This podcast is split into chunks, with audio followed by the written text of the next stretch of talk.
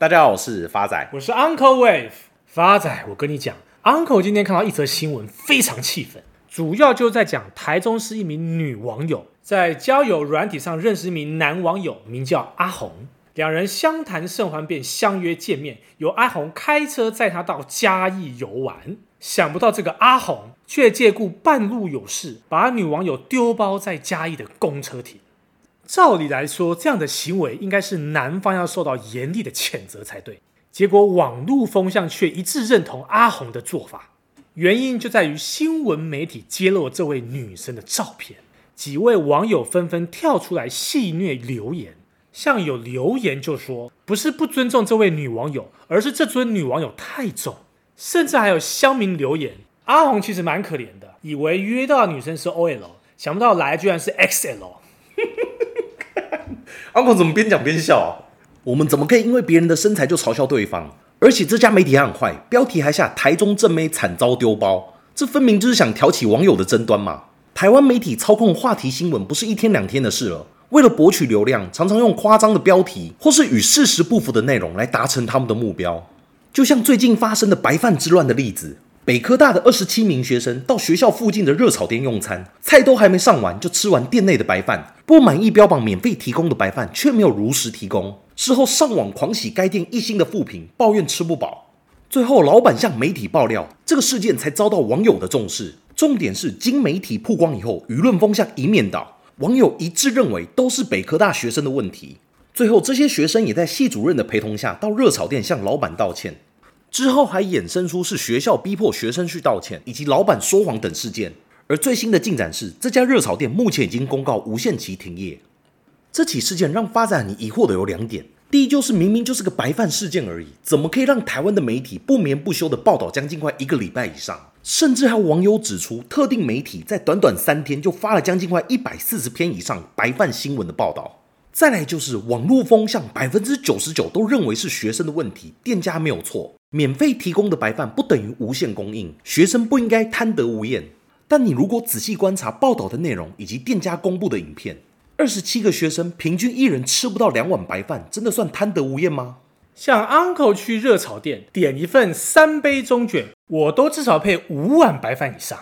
哎，Uncle 不是你这个只是单纯想占店家便宜而已，你不要拿来跟学生比好不好？不是发仔，我问你，今天麦当劳标榜番茄酱免费提供，结果你点了一份薯条。店家却告诉你没有番茄酱了，你能接受吗？安公，你这样讲感觉好像也没错。但发仔认为这件事本来从不同的观点看，两边都有各自的问题。像学生可以跟店家反映，不应该用一星评论造成店家的困扰；而店家也是不应该在媒体面前夸大用词，什么二十七个学生吃了七十人份的白饭，事实就不是这么回事。最可怕的是，网友还可以随媒体起舞，大部分都没有自己的判断能力。像前阵子闹得沸沸扬扬的板桥幼儿园喂毒事件。七月十二号，新北地检署才表示全案侦结，彭姓园长及教师们共九位均以不起诉处分。检察官表示，因无直接相关证据，无法认定有老师不当对待幼儿的问题，且本案幼儿园并无删除监视器录影等内容情事，也没有发现教师设有不当管教或体罚，甚至也没有证据认定幼儿园人员有喂幼童不明药物，因此全案不起诉处分。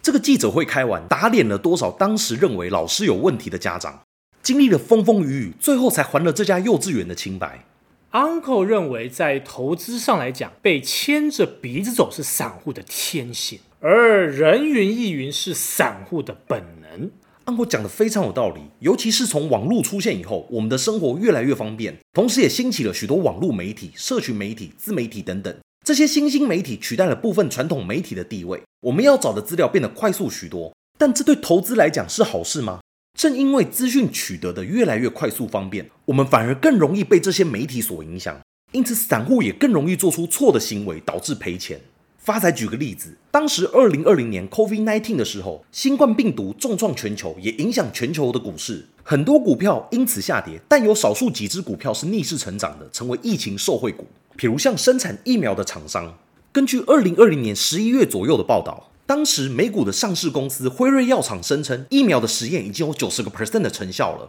这无疑是个好消息。散户看到这样的新闻，就觉得这时候应该要买辉瑞才对。如果你真的在新闻刚出来的时候买这档股票，那你刚好买在最高点。所以被新闻牵着鼻子走去投资，真的是好事吗？就如同这几次的事件一样，大家应该要培养的是媒体识读的能力，不要被轻易带风向，以及最重要的是拥有自己的判断能力。Uncle 认为，投资要先发制人，不应该随波逐流，因此平时就要培养接触不熟悉产业的能力。所以今天 Uncle 就要来带大家认识台湾最大的二极体厂商强茂股份有限公司，台股代号二四八一。强茂成立于一九八六年，从事晶圆功率性元件以及控制模组的制造跟销售，并以自我品牌行销，亦有 OEM 的业务，为台湾知名二极体相关之生产厂商。营业项目跟产品结构分别是整流二极体占八十九个 percent，其他占十一个 percent。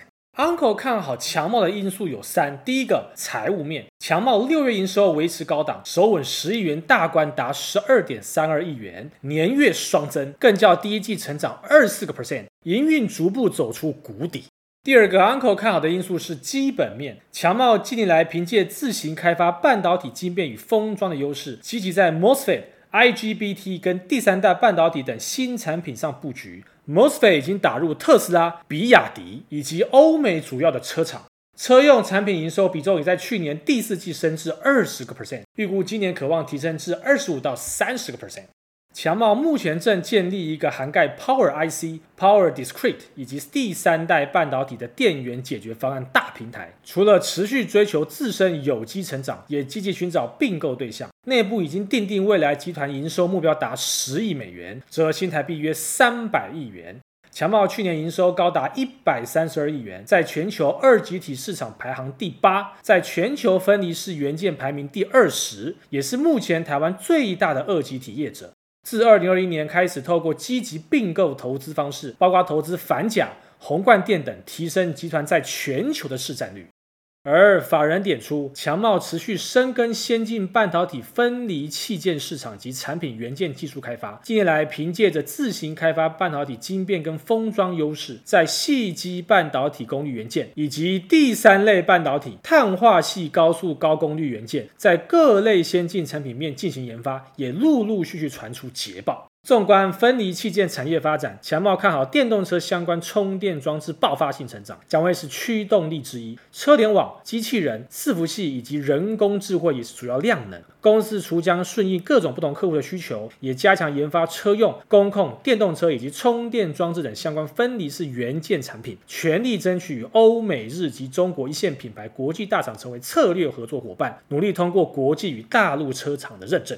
IGBT 近期传出缺货、涨价的消息，业界直言不是价格的问题，而是有钱也买不到。IGBT 是功率半导体的一种，用在高电压、高功率的设备中，目前主要由欧日大厂主导，包括英飞凌、日本富士电机、安森美、东芝、意法半导体，多半是整合元件 IDM 大厂。而强茂将在下半年推出 IGBT 自有品，将加入供应的行列。电动车和、太阳能、储能市场蓬勃发展，带动 IGBT 需求量攀升。据了解，一台电动车使用 IGBT 高达上百颗，用量是燃油车的七到十倍。加上近年来太阳能、储能案场大量新建，并网设备及逆变器都需要用到 IGBT，厂商疯狂抢货，涨价一成。去年底就把今年的产能全部定下，缺货渴望延烧到二零二四年。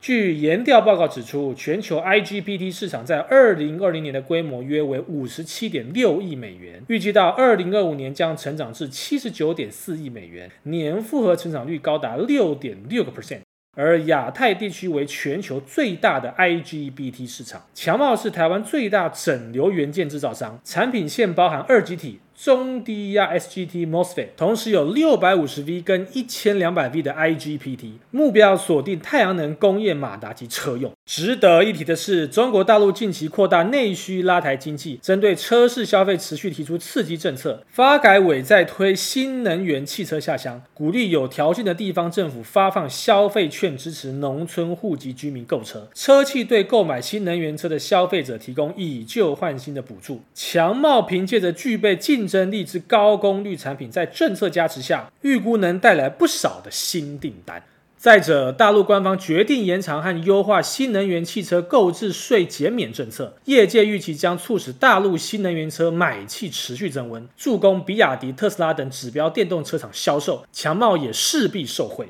大陆工信部统计，今年前五月，大陆新能源汽车产出和销售分别为三百点五万辆和两百九十四万辆，年增四十五点一个 percent 和四十六点八个 percent。新能源汽车销量占汽车新车总销量的二十七点七个 percent。